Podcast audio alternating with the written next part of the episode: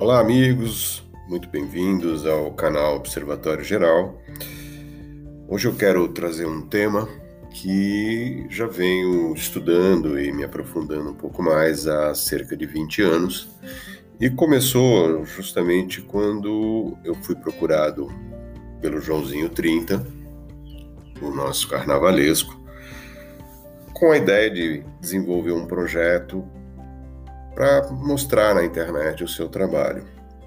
A partir disso foram muitas conversas, muitas discussões e é, muito do que foi para o site, para o portal dele, que era dividido em alas e que tinha alas muito interessantes, eram nove, e algumas é, me chamaram muita atenção, como a da alegria, e depois eu falo um pouco mais sobre isso. E uma que me chamou muito a atenção foi a da raça síntese. E ele me contou muitas histórias e que algumas eu vou reproduzir para vocês.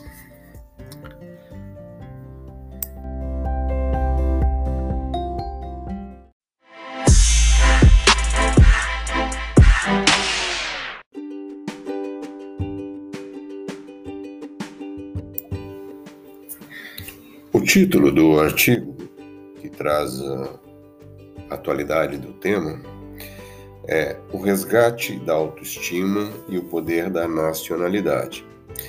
E começa por dizer o seguinte: o que a oposição ao país ainda não percebeu é que existe uma conjugação de fatores que não permitirá que o Brasil perca o terreno conquistado nos últimos anos.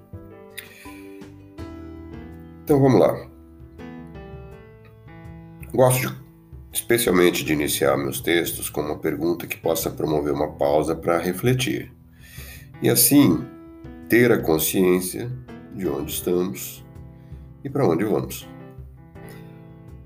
Assim pergunto a vocês: que fatores tornam esse momento único e mágico na história brasileira dos últimos 520 anos?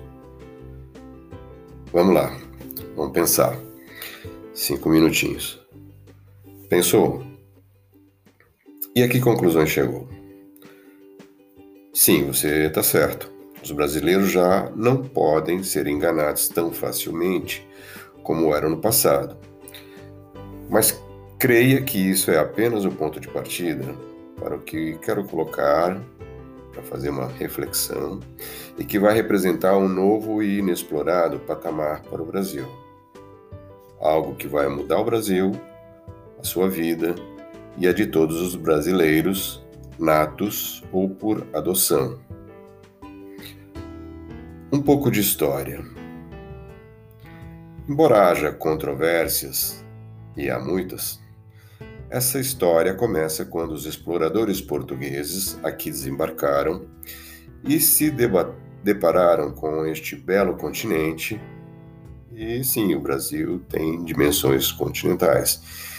E uma população indígena estimada entre 2 e 6 milhões. Historiadores falam em 3,2 milhões. Vivendo em perfeito equilíbrio e harmonia com a natureza na sua própria terra. Sim, esses eram os primeiros brasileiros, vindos da Ásia, assim como as tribos americanas, pelo Estreito de Bering e em algum momento da Idade Média, segundo estudos que realmente fazem sentido. Tinha início aí em 22 de abril de 1500, mesmo que estudos relatem que o navegador espanhol Vicente Pinzon também desembarcara em Pernambuco em 26 de janeiro de 1500. Tinha o início da ocupação portuguesa, ou seja, os primeiros exploradores do Brasil.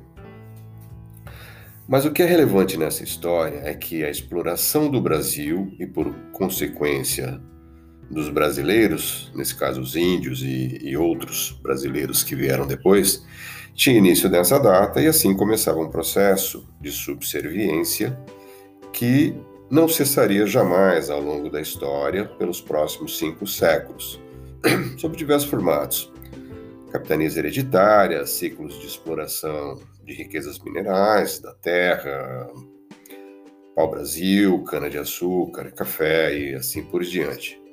Ou seja, o Brasil tornava-se prisioneiro em sua própria terra e era condenado a modelos de exploração, diferentemente do que ocorreria nos Estados Unidos, que, mesmo tendo a presença inicial de exploradores espanhóis, 1526, passou por diversas razões à época por um modelo de colonização, principalmente envolvendo ingleses, franceses e outros imigrantes, que para lá levaram suas famílias, suas técnicas, ferramentas, conhecimento e o sonho de construir uma nova sociedade com oportunidade para todos.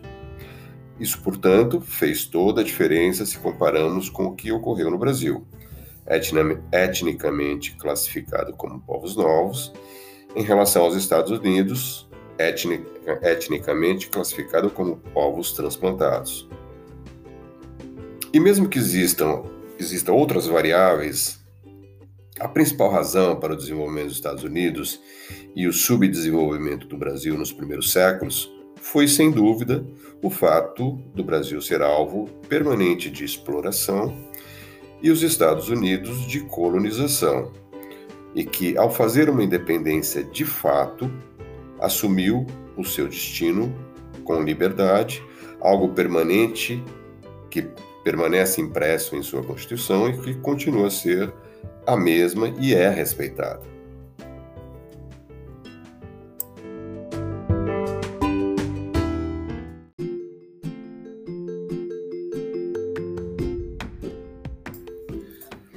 A exploração endêmica e a subserviência sistêmica.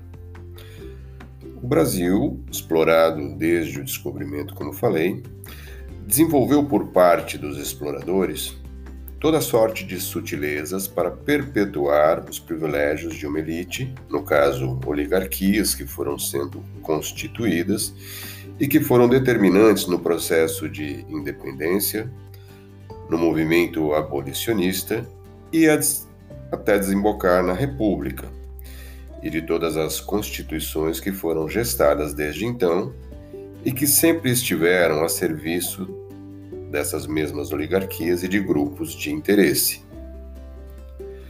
Nesse aspecto, os interesses corporativos passaram por ajustes de altíssima sofisticação, mas o fato é que o modelo de exploração e subserviência foi sempre preservado, mesmo sendo a antítese dos preceitos que deveriam nortear e caracterizar uma república federativa proclamada em 1889, onde o poder deveria pertencer ao povo e o parlamento exerceria, em nome dele, o papel de gerenciar seus interesses e, inclusive, fiscalizar e limitar o poder do executivo em termos de desvios como os que vimos serem cometidos pelos governos progressistas, onde os poderes da República se alinharam para institucionalizar o verdadeiro saque promovido no Brasil. E o resto dessa história, vocês bem sabem. Mas o que mudou e está fazendo toda a diferença? Se os brasileiros tivessem há 30 anos atrás o nível de informação e o engajamento popular que foi atingido nos últimos cinco anos, certamente o Brasil seria, indiscutivelmente, uma das maiores potências econômicas e sociais do mundo, talvez a quarta ou quinta. Mesmo que aos trancos e barrancos e com tamanha roubalheira, o país figure em nono entre os PIBs né, ao redor do planeta. Foi sétimo em 2011, só que com uma desigualdade social que o coloca para lá da quinquagésima posição no mundo. Hoje temos que os países em desenvolvimento ganharão terreno no pós-pandemia, cuja primeira projeção estima uma queda em torno de 6% do PIB global, mas que afetará de forma assimétrica os países e alguns terão menos capacidade de recuperação que outros, como por exemplo a Argentina, apenas para citar um caso no nosso continente. E em recente estudo, a PricewaterhouseCoopers projetou para o Brasil até 2050 a posição de quarta economia do planeta, onde teríamos China, Índia, Estados Unidos e Brasil.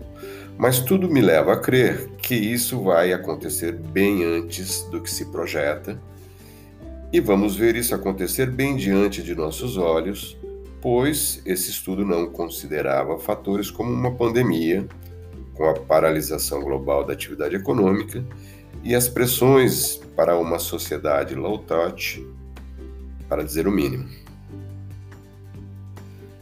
Mas quando falamos em mudança, me refiro ao basta que foi sendo construído nos últimos anos com o apoio fundamental das redes sociais e que trouxe à população um novo patamar de empoderamento que não tem mais volta. Esse poder que elegeu Bolsonaro apenas para citar uma das muitas consequências diretas, representa um fator de engajamento e conscientização que deu voz à sociedade brasileira, que assim segue firme para reciclar profundamente pelo voto e pela intransigência dos preceitos constitucionais, inclusive provocando mudanças e ajustes no seu texto, e que são necessários e se farão com a renovação gradativa das casas políticas. Esse empoderamento não é fruto de algo aleatório, mesmo que as redes tenham sido determinantes para que ele se materializasse. As redes que são imparáveis, não importa as tentativas desesperadas para tentar enfraquecê-la ou mesmo tolher o seu potencial exponencial de expressão são meramente uma ferramenta de algo que é resultado de vários fatores sincronicamente alinhados ao longo de um longo aprendizado. No mínimo, vem do sofrimento histórico que foi imposto aos brasileiros ao longo dos cinco séculos de exploração e subserviência por uma elite que agora tende a se desintegrar, como estamos vendo, a sociedade brasileira a está desintegrando.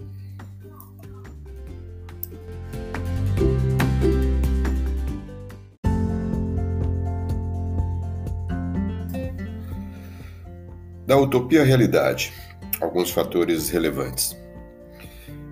Em um de meus artigos recentes, comentei o prazer que tive em compartilhar um projeto com um grande ser humano, me refiro ao Joãozinho 30, um brasileiro cuja importância vai muito além da sua obra espetacular dentro da cultura, sob a forma de festas populares e que foram, sim, também uma forma de elaborar e distribuir uma mensagem, subliminar ou mesmo direta, sobre verdades que sempre tentaram nos esconder ardilosamente.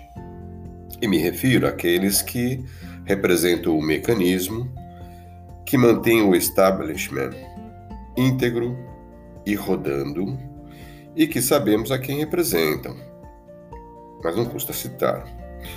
Estamos falando de oligopólios, monopólios, cartéis diversos, certos grupos de mídia, crime organizado, interesses globais, partidos políticos, enfim, a estrutura de poder que parasitou o Brasil e a sociedade brasileira desde sempre e que tem várias ramificações, como sabemos hoje, graças às redes informacionais e à manifestação espontânea da sociedade, além do bom jornalismo, e de movimentos como Lava Jato, que o sistema tenta desesperadamente enfraquecer e, ou extinguir. O establishment nas últimas décadas, se utilizou do discurso monolítico e da mídia contaminada para estabelecer o segregacionismo, a ideologia de gênero, a distinção de classe social e racial, de tal forma que isso permitisse e permitiu a fragmentação social que nos manteve isolados uns dos outros, deixando de utilizar conscientemente a força que o engajamento social poderia produzir.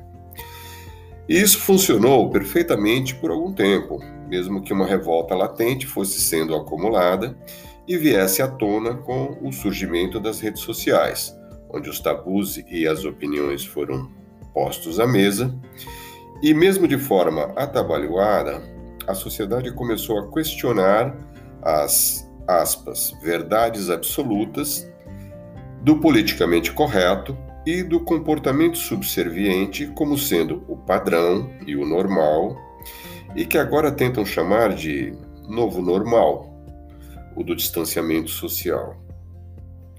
Só que se esquecem que o distanciamento social não inibe a aproximação digital. Mas essa é uma outra longa conversa sobre o tema digitalização social, que também é um risco iminente. A utopia da raça síntese.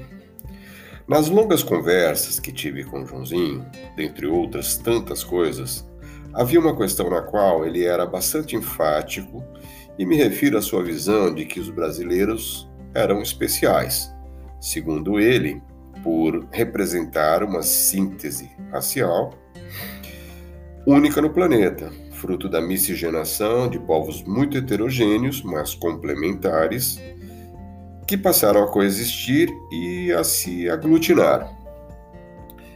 Me refiro à integração e interação de índios, afrodescendentes, europeus, asiáticos, ou seja, vermelhos, negros, pardos, brancos e amarelos. E apenas nessa visão inicial já notamos uma rica aquarela racial no Brasil. Essa fusão racial, segundo ele, teria produzido e vem produzindo a chamada raça síntese, que ele chamaria de raça neo-ariana e aí temos a utopia, a utopia da raça síntese, proposta por ele. Mas utopia à parte, que no caso do Joãozinho parece se linkar com a utopia do político mexicano José de Vasconcelos, a qual ele chamou de raça cósmica, e cujo epicentro seria o Brasil, onde também podemos ver a calorada defesa do filósofo e político Darcy Ribeiro, na sua principal obra, O Povo Brasileiro, onde ele chama o Brasil de a Nova Roma. Na verdade, um contraponto, uma visão mais socialista. Mas utopias à parte, como falei, com base na distopia socialista progressista da qual fomos vítimas, e de certa forma ainda somos, pois o aparelhamento tem um efeito residual, além da distopia comunista globalista que vemos no horizonte, o Brasil tem como prioridade capitalizar objetivamente a reconquista da autoestima e uma nova visão de poder da nacionalidade. É importante entender que a utopia sonhada e defendida pelo Joãozinho que afirma que a, alegria é a energia do terceiro milênio, referindo-se a uma das características marcantes dos brasileiros, não pode estar mais certa, como sabemos. É sem dúvida uma realidade e se soma ao conjunto de aspectos peculiares de um povo que merece ser o senhor do seu destino. Essa sociedade, absolutamente multicultural, com traços adquiridos ao longo do tempo, desse imenso caldeirão de culturas, pela coexistência e compartilhamento, criaram de fato um povo diferente, que produz um rico tecido social que foi sendo constituído e que nos trouxe a esse momento especial de redefinição do Brasil e da sociedade brasileira, jamais visto e que até então não se manifestara de forma tão coesa e consciente como agora. Como uma discussão que envolva fatores como etnia, raça e nacionalidade pode ser um tema vasto, vou me ater a alguns fatores derivados que representam um importante ponto de análise para entender o momento e, mais importante, o movimento. Pense nos sobrenomes de pessoas que você conhece, gosta ou acompanha. Quantos desses sobrenomes carregam aspectos genealógicos globais? Sim, o Brasil se tornou uma espécie de Torre de Babel, só que com uma diferença. São frutos de um processo que trouxe para o Brasil povos de muitos lugares com diferentes culturas, conhecimento e características interessantes que formam o caldeirão a que o Joãozinho chamou de raça síntese, mas são brasileiros, nativos ou por adoção. E isso faz toda a diferença. Sim, estamos falando de nacionalidade, de ser brasileiro. Aspas. A nacionalidade é uma das maiores vantagens competitivas do Brasil. O Brasil é o único país onde uma pessoa não tendo nascido aqui se torna brasileira em até cinco anos, o que não ocorre em nenhum país do mundo, disse Peter Drucker, o pai da administração, pouco antes de nos deixar aos 95 anos com absoluta lucidez. Ou seja, o Brasil, ao franquear a nacionalidade brasileira, permite que qualquer pessoa que deseje possa se tornar um brasileiro, o que é, segundo ele, uma grande vantagem competitiva do Brasil. Pense em ser americano, inglês, japonês, espanhol, nesses países não tendo nascido lá. Sim, Nenhum país do mundo tem uma nacionalidade aberta como no Brasil. Pense nisso. Vou desenvolver um pouco mais esse tema em outros textos, talvez contando como os diversos núcleos de, de, imigrantes foram sendo formados desde a abertura dos portos pela família real em 28 de janeiro de 1808. Até então, a imigração para o Brasil era vedada pelo Estado. E algo que acelerou o movimento que veio a constituir a base do povo brasileiro que conhecemos hoje.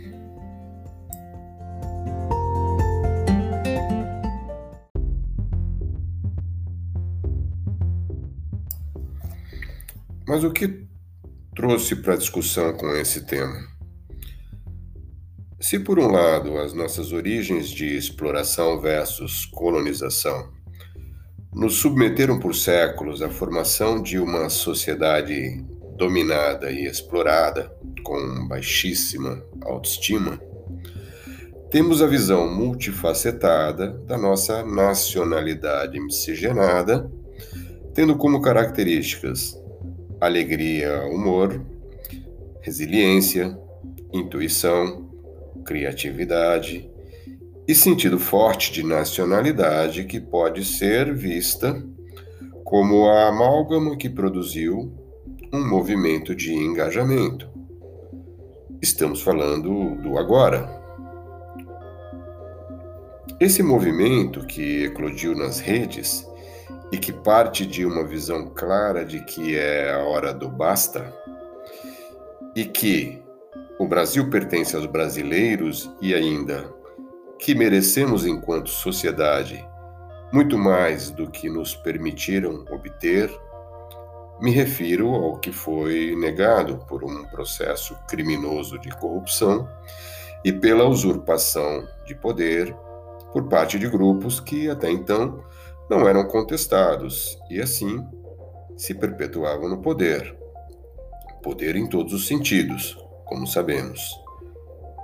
A liberdade, que ao final representa a felicidade, nos foi negada por séculos.